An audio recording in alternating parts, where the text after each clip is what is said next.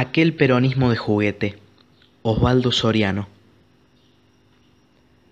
Cuando yo era chico, Perón era nuestro rey mago.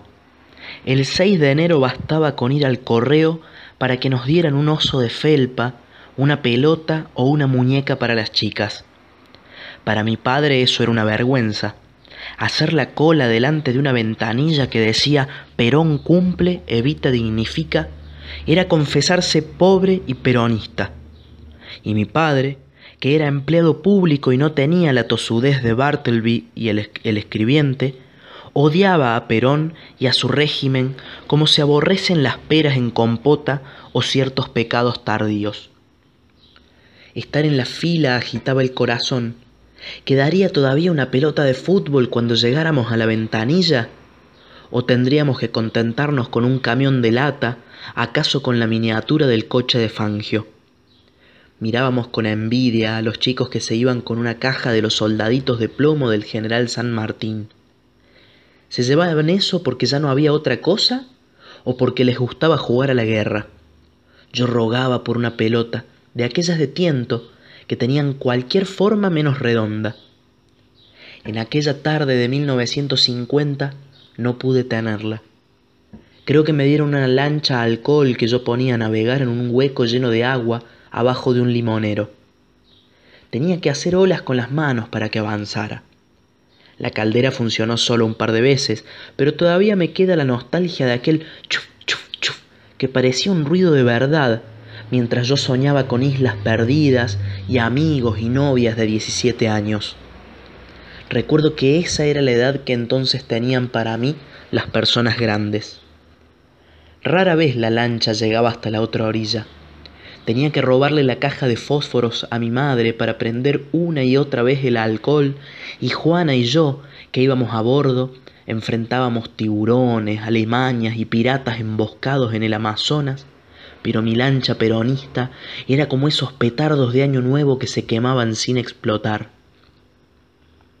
El general nos envolvía con su voz de mago lejano, yo vivía a mil kilómetros de Buenos Aires y la radio de onda corta traía su tono ronco y un poco melancólico. Evita, en cambio, tenía un encanto de madre severa, con ese pelo rubio atado a la nuca que le disimulaba la belleza de los treinta años. Mi padre desataba su santa cólera de contrera y mi madre cerraba puertas y ventanas para que los vecinos no escucharan. Tenía miedo de que perdiera el trabajo Sospecho que mi padre, como casi todos los funcionarios, se había rebajado a aceptar un carné del partido para hacer carrera en obras sanitarias, para llegar a jefe de distrito en un lugar perdido de la Patagonia, donde exhortaba el patriotismo a los obreros peronistas que instalaban la red de agua corriente. Creo que todo, entonces, tenía un sentido fundador. Aquel sobrestante que era mi padre tenía un solo traje y dos o tres corbatas, aunque siempre andaba impecable. Su mayor ambición era tener un poco de queso para el postre.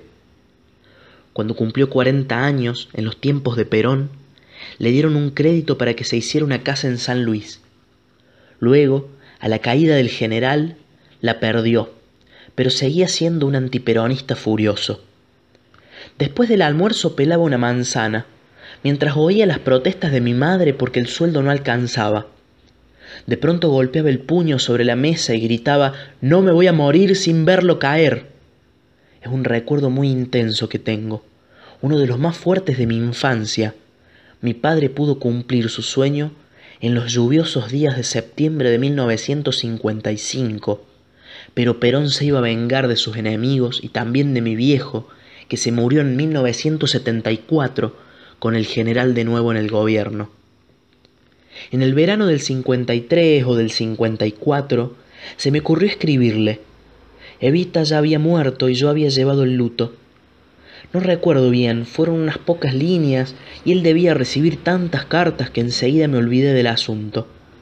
Hasta que un día un camión del correo se detuvo frente a mi casa y de la caja bajaron un paquete enorme con una esquela breve acá te mando las camisetas, pórtense bien y acuérdense de Evita que nos guía desde el cielo. Y firmaba Perón de puño y letra. En el paquete había diez camisetas blancas con cuello rojo y una amarilla para el arquero. La pelota era de tiento, flamante, como las que tenían los jugadores en las fotos del gráfico. El general llegaba lejos, más allá de los ríos y los desiertos. Los chicos lo sentíamos poderoso y amigo. En la Argentina de Perón y de Evita, los únicos privilegiados son los niños, decían los carteles que colgaban en las paredes de la escuela. ¿Cómo imaginar entonces que eso era puro populismo demagógico? Cuando Perón cayó, yo tenía 12 años.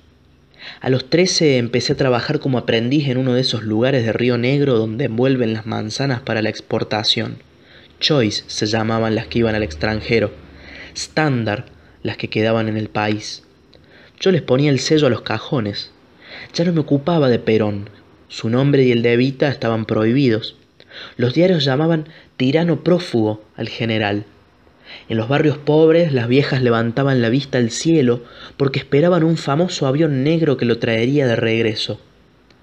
Ese verano conocí mis primeros anarcos y rojos que discutían con los peronistas una huelga larga. En marzo abandonamos el trabajo.